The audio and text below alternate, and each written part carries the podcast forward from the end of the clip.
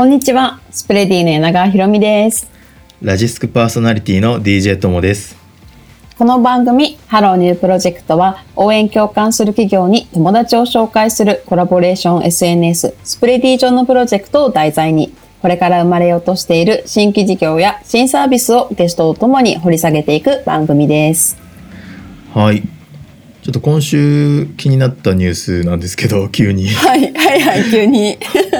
あの、スプレディニュースなんですけど、うんうんうん。ちょっと前の話にはなるかもしれないですけど、神奈川県とのお取り組みの関するニュースがはいはい出てたかは。ないと思うんですけど、ありがとうございます。はいそうなんです。神奈川県さんと、神奈川県さんとかし、神奈川県と。あの、ベンチャー企業への支援にかかる連携と協力に関する協定という協定をスプレディ株式会社として締結をしまして、あの、プレスリリースを4月の14日に出させていただいたんですけれども、あのー何かというと、はい、教えてください。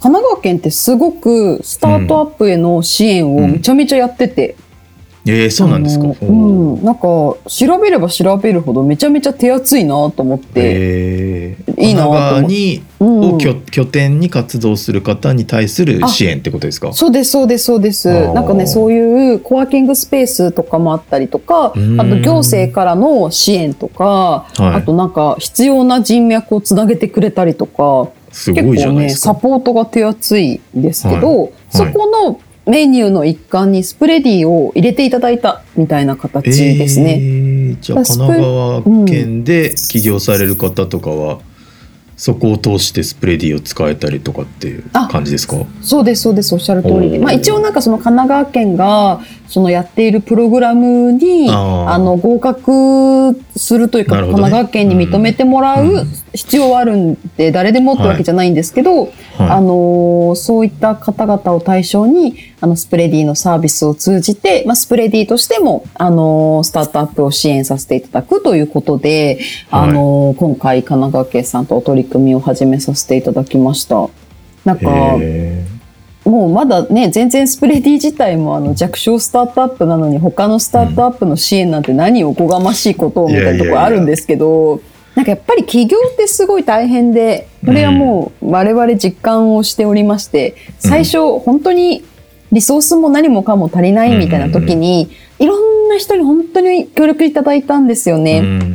なんで、なんか私個人としても、まあ、スプレディ法人としてもそうなんですけど、あのーもうできる限りススタートアップの皆さんには優しい会社でありたいなと思っていて、まあ、とはいえ全会社に無料提供なんてことはできないので、はいはい。ちょっとは、はい。あの、はい、範囲を限限りながらですけどはい、ちょっとちょっとずつやっていきたいなと思っていて、なんで、なんかいろんな地方ともちろん組んでいきたいし、まあちょっとそういう話もさせていただいてるんですけど、いろんなエリアと。うんうんうん。ただまあ神奈川県を皮切りにということで、うん。あの、あ。出出身なんでね、ちょっとひいきも入っておりますけど、じゃあ今後はそういうなんか拠点ごとのあの、うんきあのなんですかねプロジェクトをご紹介する日も来るかもしれないってことですね。そうですね、そうですね。はい。神奈川県さんも、その今スプリ、取り組み始まったばっかりなので、これから、じゃあどの会社がスプレディ使うとか、うん。うん。じゃあなんか、あの、本当創業フェーズの会社が多いので、その支援のメニューに入っている会社さんは。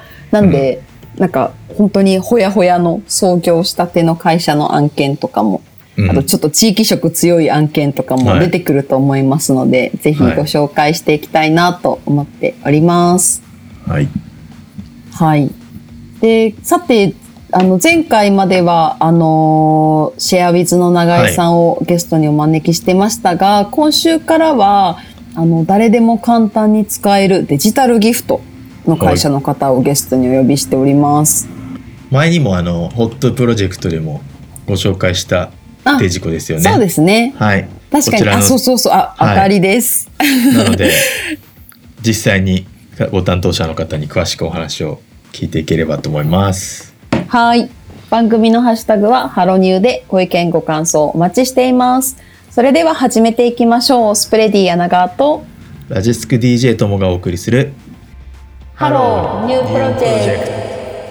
えー今回はゲストに株式会社ボヤージュマーケティングの、えーデジコ事業責任者渡辺さんをお招きします。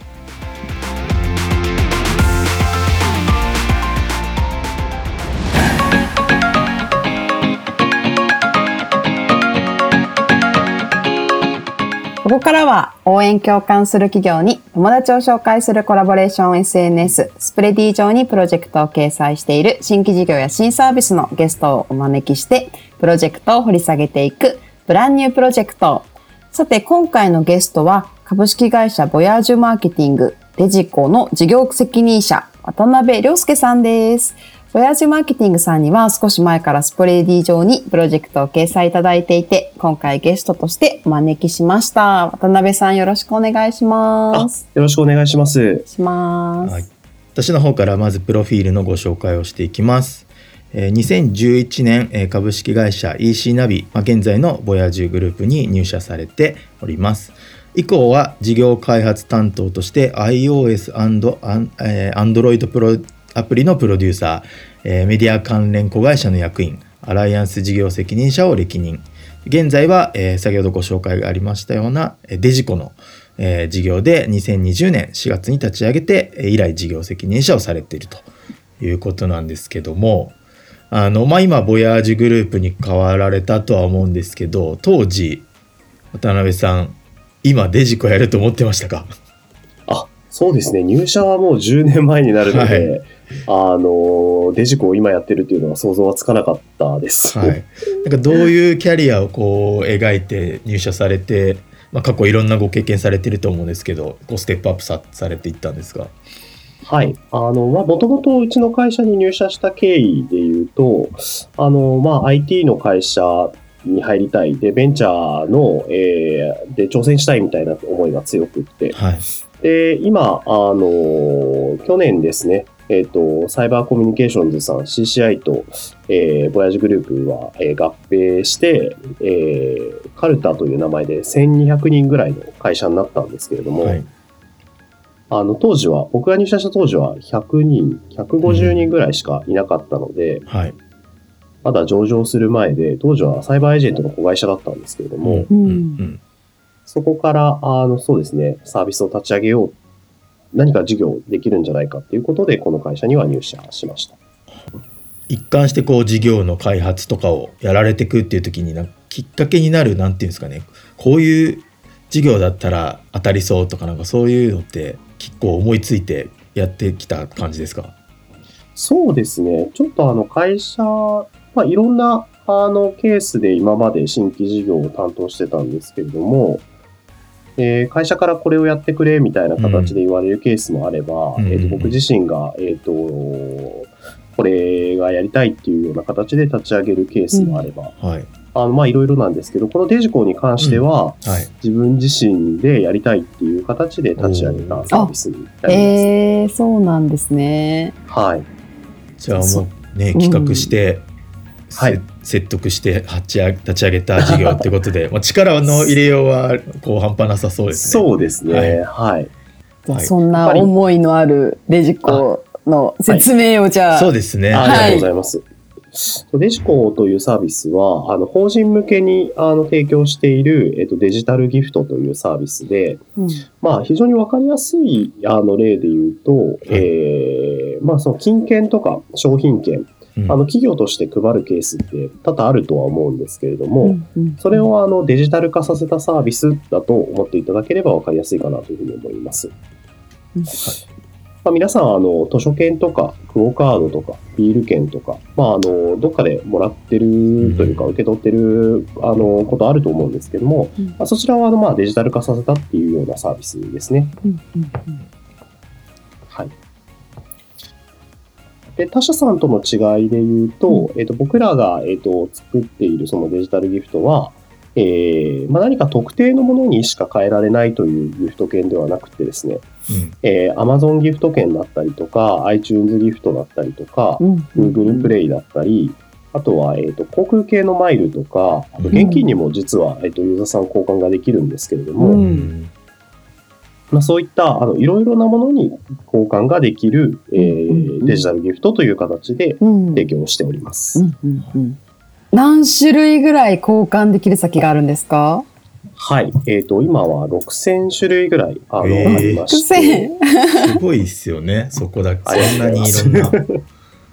もともと、そう、はい。あの、まあ、よく使われているのは電子マネーとか、うんあのデジタルギフト、あのそちら側なんですけれども、うんうんうんあの実はその物にも交換ができたりするので、あ、へえ、物にもできるんですか？う。んはい、えっ、と、まあ家電とか、あの、そういったものにも、あの、あと食品とか、そういったものにも交換ができたりします。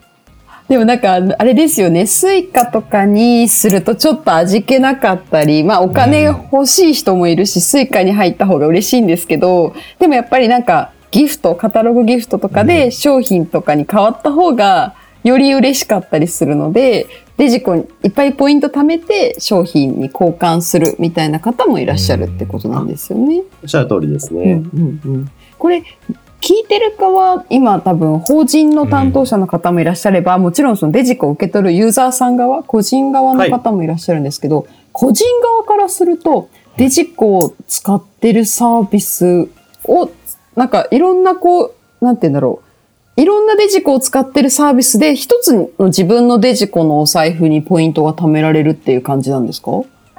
実はその機能は、えっ、と、デジコ単体にはついてないんであ、すけれども。そうなんですね。うんうんうんはい。あの、まあ、姉妹サービスではある PEX っていうサービスを使うと、うんあの、まあ、ウォレットのように今おっしゃっていただいた、うんえっと、そのポイントを一つに取りまとめて、えーうんうんうんそこで、えー取りまとめるっていうことができたりします。なるほど。デジコさん単体だと、じゃあこの A っていうサービスからもらったものは、そのまますぐ交換してっていうようなことで、まあ、または、はい。あの、貯めることも他のサービスを使うとできると。はい。へえ。と、法人からすると、どういう、こう、りな今まではた、あれですか？なんか、アマゾンギフト券とかを送っていたような法人さんとかが、デジコに乗り換えるみたいなイメージなんですかね？そうですね。大きく2パターンありまして、はい。えっと、今おっしゃっていただいた Amazon ギフト券を、えっと、配っているお客さんが、えっと、まあ、僕らに乗り換えるっていうのも一つあります。やっぱりあの、Amazon、まあ、あの僕らみたいなその IT 系の会社で言うと皆さん当然 Amazon さんあはい。のご利用されてるとは思うんですけど、うん。やっぱその地方の主婦層に差したいとかってなると、はい。あやっぱ和音とか七子とうん。か、そういうポイントの方が大事だったりしてくるので、あ、そっか。か。そっか。はい。受け取り側全がはい。国、そうですね、受け取り側で、やっぱあの特定のそのリテールというか、あの小売りのポイントに変えてほしいっていう、うん。そういったあのニーズがあったりするので、えー僕らに、えーまあ、よりあのいろんなものに交換できるギフト券ということで、ああのお声掛けをいただくケースがまず一つですね。うんうんうんうん。あともう一つは、えっ、と、まあ、さっきにも話した通り、その金券とか商品券、うんこれをやっぱアナログで配って、あの、もう紙のギフト券からデジタルにしたいっていう、そっかそっか。そういうニーズも、あの、一方であります。はいはいはい。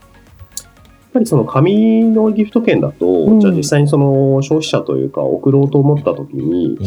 まあその個人情報というか、うん。はいえっと、それぞれ、あの、名前聞いて、えー住所聞いて、で、梱包して、えっと、配送料かけて送って、みたいな。大変な手間ですね。うんそうですよね。はい。ありがとうございます。そう言っていただけると。で そういったちょっと手間を、あの、まあ、デジタル化させたいというか、うん。えっと、DX させたいみたいなところで、あの、お問い合わせいただくケースっていうのが、あの、多いですね。なるほどな。でも確かにその、い今二つね、おっしゃっていただきましたけど、一つ目の、あのーいや、私たちちょっとアマゾンギフト券でいいかなってなっちゃうんですけど、はいあのーやっぱ和音がいいとか、はいうんそういう方はいらっしゃいますよね。だからそうです。しかもその地域によっても、じゃあ和音なのか、七子なのか知らんがなって感じなので、あの、何でも変えられるデジコが一番便利ですよね。生活圏で消費できるものがいいですもんね。はいなので、裏側で僕ら当然データとかっていうのは全部取ってるんですけど、はいあの、まあ、と当然その Amazon さんに8割9割流れるなんてことはなくてですね、はい。えっ、と、和音に交換されたり、九州の人はこれ使うなとか、はいはいはいはい。えーと東北の人はこういうポイント貯めてんな、みたいなのがはいはい実は、はいあの、データで持ってたりするんですけど、へー。そうですねいやそうですね。もうだって地方特有のね、ショッピングモールってあるじゃないですか。ありますよね なんか、それ用のとかってなってると6000種類にもなったと。はい、そうです。連携大変じゃなかったですか？全部ああのそうですね。あの、やっぱ最初、まあ、僕らもそのデジコのその前、まあ、先ほど申し上げた PEX っていう姉妹サイトがあるんですけど、うんうんうん。まあ、それ自体は実は15年前から運営をしていて、はい。なのでちょっとその機能を一部借りながらっていう形で、このデジコをあの運営しているので、うんまあ、本当にゼロベースであの新規事業を立ち上げるっていうと結構、まあ、その連携の部分で大変だったとは思うんですけど。まあ、うまくその、あの、シナジーを活かしながら立ち上がった新規事業っていうような、そんなイメージですね。利用法人側は、うんなんかキはいャン、キャンペーンのこう商品とか、なんかどういった時に、どういうシーンで使うケースが多いんですか？はい。えっ、と、いくつかあるんですけども、一番わかりやすいのはやっぱそのキャンペーンにおけるプレゼントっていう形でご利用いただくのがほとんどです。うんうん。と、あとは、えっ、と、アンケートの謝礼とか、えっ、うんと、調査に対する対価として、うんえっ、と、配っていただくケースっていうのが、えっ、と、二つ目。はいはいはいはいはい。で、えっと、三つ目は、えっと、人事とか、その、福利厚生みたいな観点で、うんあの、配っていただくケースも最近だと増えてきてます。はいはいはいはい。福利厚生。ね社内の誰かに配るってことなんですか？優秀な方と。かあーおっしゃる通りですね。あはい。なんか MVP とか、まあそういった、あの、表彰の時にご利用いただいたりとか、ああ。で、それが、まあ今までだと、えっ、と、対面で、えー、なんかその、物品をーそうっすよね、えー渡すっていうことをやってらっしゃったお客様から、やっぱそのもう、あのコロナで、その在宅勤務になって、うんうんうん。受け渡しの問題がやっぱりそ直面してるってことですよね。で非接触で渡せるので、あの、そういったで何でも変えられるデジタルギフトっていうことで、お問い合わせいただくケースっていうのもあったりもします。へえ。そうっすよね。なんか前だったら、じゃあゆ優勝した優勝っていうかそのなんかこ今季うん優秀だったチーム MVP に、うん。じゃあ焼肉ジョジョ園10万円分あ そうですね。あったあったあなった。なんかそんななんかねみんなで。みんなでみんなで行ってきなみたいななんかそういう感じでやってたような会社とかもそれできなく会なると食とかできねないので、うんだから、そういう、あの、まさに、その飲食でのプレゼントというか、えっ、と、うんうんうんあの、報酬みたいなところもできないところを、まあ、うまく置き換えられてるのかな、なんて思ってますね。じゃあかなりこのコロナの状況がある意味追い風になってたくさんのあ利用ケースが生まれたって感じなんですかね。はい。えっ、と、実は去年立ち上げて、去年からあのスプレディさんとご一緒させていただいてるんですけど、その時は、えっ、と、立ち上げたばかりだったんですが、ここ1年間で取引先が、えー今だと400社ぐらい増えまして、えー、すごい。で、急激に、あの、まじ、コロナを追い風にすごい伸びています。うんうん。うんさて、まだまだお話を続けたいところですが、今回はこの辺りまで、次回も引き続き、株式会社ボヤージュマーケティング、渡辺さんにお話を伺っていきます。ボヤージュマーケティングのプロジェクトについてはスプレディのサービスページをご覧ください。渡辺さんどうもありがとうございました。ありがとうございました。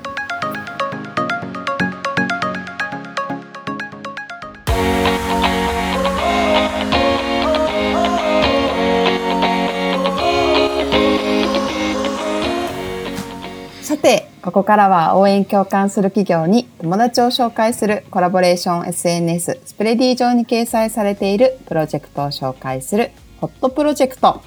ともさん、今週何か気になったプロジェクトありましたか？はい。今回気になったのは、えー、昴生さんですかね、の、えーモニターパートナーさんを募集していると。えー事業化検討中のアンチドライヤーのターゲット検証。開発販売戦略のヒントを探りたいということなんですけど、はいこ。のアンチドライヤーって何っていうところに引っかかりました？ね、私もあの、掲載された時に初めてこの言葉知ったんですけど、はい。なんかね、あのーまあなんかドライヤーかなと思うじゃないですか。ドライヤーだと思ってます。い 今のところあの髪の毛を乾かすドライヤーのことかなって思ってますけど。そうですよね、はい。でしかもアンチドライヤーだからドライヤーじゃないみたいな感じなのかなとかちょっと思ってたんですけど。そうですよね。はい。はい。全然違いました。違うんですね。はい。なんかあのなんていうんだ？私もあの実物見たことないんでちょっと説明が下手なんですけど、うん。なんかあの水筒みたいな、いはい。多分昴生さんからしたら水筒じゃねえよっていうツッコミあるかもしれないですけど、はい。水筒みたいなところに、はい。なんかその保湿をする液体を入れてでピューってこうプシューってボタンを押すとはいはいなんかはいミストみたいにこう浴びれる。ああなるほど。だからやっぱなんか粒子が細かくなった方が肌に浸透しやすいみたいなのあると思うんですけど、なるほど。おそらくそういうなんか市販のやつとかでもそういうのに入れるとミストみたいになって、あのーなんかうまく肌に吸収できるようにするとか、うん。あとなんかお子さんとかがいると多分お子さんに化粧水塗るのとか大変なんじゃないかなと思って。ああバレちゃったりしそうですもんね。ねえ。そしたらプシューってかけた方が便利とかそういうことはあるのかもしれない。っていうのがなんかアンチドライヤーっていううん。そのまあ物体？物体っていうかそうそうはいいう商品なんですけど、これなんか今回何昴生さん昴生さん以前からあのスプレディ上にいくつか新規事業を、あの掲載いただいていて昴生さん、会社全体で面白いんですよね。い。ろんな部署の方が、いろんな部署の方混ざり合って新規事業を今ね考えられていて前回もあの何回か前にあの、3点でメイクが簡単にできるみたいな新規事業をやってましたよね。うん。うんうんはい、なん。か紹介したと思うんですけどその時はあの美容開発部美容開発課って方がやってたんですけど、今回は普通に法人営業部の方が検証してたりとか結構ねなんか普通の事業普通の仕事しながらまあ普通通常の仕事をしながら、ほ新規事業も検討しているみたいへなー。結構なんか面白い会社さんなんですけど、あうん。ごめんなさい話が前前説が長くなったんですけど、今回はそのなんかこお子さんの特に肌荒れとかアトピーとかに悩んでるはい。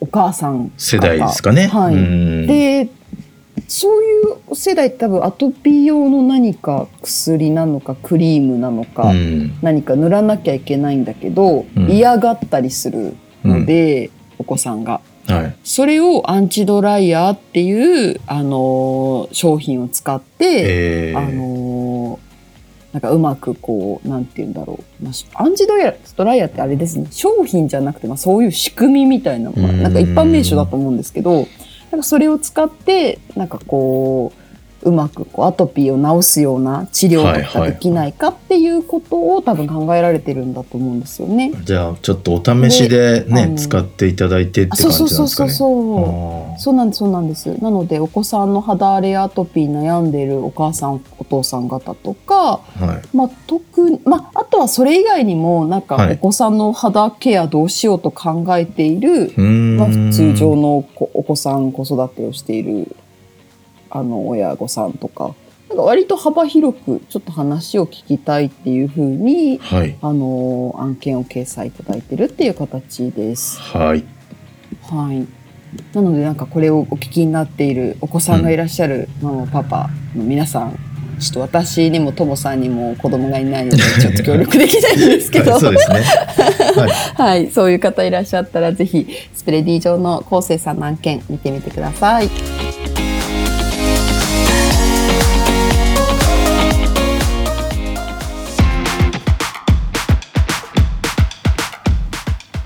ローニュープロジェクトエンディングのお時間となりました。ともさん、今日の収録いかがでしたか？いやこのデジコというサービスでちょっと改めてなんかちょっと前の時代を思い出してみたんですけど。やっぱりなんかなんかはがはがきでなんか送ってとか、なんかこうレレシートのなんかを貯めて送ると、うん。やってたやってた。あ抽選で当たったらなんかもらえるとか、うん。か旅旅行券なのかクオカードなのかとか、なんかそういういろんな、ねギフトがもらえたっていうのがまあ時代だったなっていうのをや思い出しましたね。ですよね。ちょっとわ、はい私たち年がバレちちょっゃったんだけど。とそうなんですよね。でもそんなことないんですよね。多分このネイティブな今の時代今時の人って言ったらあれですけど、うん。最近の人はそれすら知らないからすんなり入っていけちゃうんですかね。まあ確かにそうかもしれないです。いや、私たちもすんなりは入っていけますよ。すんなりは入っていける。はい。ただただなんか昔昔って言っても本当小学校の時とかって、テレフォンカードとかって抽選でもらえたりしませんでした、ああそういうのあった気がしますね。なんかあの私好きな漫画あ例えばリボンとか、はいはリボンって今もあるのかはいはいはいはいはなんかそういうマガジン的なやつをなんかあのはがきとかで抽選で好きな漫画のキャラクターのテレフォンカードとかがもらえるとかだかあった気がする。らなんかそういうのが持ってるとレアだとかね？ねそうですよね。ありましたよね。うんうん。でもなんかそれがなんかやっぱ人によって価値が違うじゃないですか。テレフォンカードもらいたい人もいれば、お金が欲しい人もいるし、はい美味しいお肉が食べたい人もいて、はい。なんかそれがなんかこう抽選の商品ですら多様化の時代っていうのがちょっと面白いなと思ってい。やそうっすねなんかまあ物理でもらあのー受け取ってたそういうのが懐かしい気も反面、うんうん便利なこのデジタルに置き換わっていくっていうのはもう流れなんだろうなっていうのを感じましたね。はい昔あの生茶い生茶をすごい飲んで 生茶パンダのあのパペットマペットのやつをもらうそういうのあったか抽選があっ。て小学生の時だったと思うんですけど、もう何何年前の話だこれ。あの、はい生茶をねあのボーリング場を買ってうちはっていうぐらい生茶買い込んで。えで当たったんですかそれ。当たったんす。ー、お。てか私消費抽選当てるのすごいはい、めちゃめちゃ当てるのかすごい買い込んでたのかわかんないです、うん。お小遣いほとんど買いたい商品のはい。なんか大体その月のしょあのお小遣いは生茶を注ぎ込んで だからなんかそういう楽しみも失われないようななんかサービスになっていくとすごくいいっすよね。確かに確かに、はい。そういうね温かみのあるデジタルみたいな世界もあっていいかなという感じですよね。あもう必ずしも現金現金でポイントポイントっていうのもいいんだけど うん。そういうなんかまあ別に外れてもうん。あのそれをもらうためならっていうなんかレア感みたいなのもなんか。確かに確かにちょっと楽しみとしてはあってもいいのかなっていうのは確かに。おお話聞いた後ですけど思いましたね。はい、はい、次回も引き続きゲストに株式会社ボヤージュマーケティング渡辺さんをお迎えしてお話を伺っていきます。番組のハッシュタグはハロニューで皆さんの昔の抽選のあの結果などのご意見ご感想もお待ちしていそれもらいましょう。ます。はい。はい、応援共感する企業に友達を紹介するコラボレーション SNS スプレディ上のプロジェクトを題材にこれから生まれようとしている新規事業や新サービスをゲストとともに掘り下げていく番組ハローニュープロジェクトお相手はラジスク DJ ともとスプレディの柳川ひろみでした。また次回お会いしましょう。バイバーイ。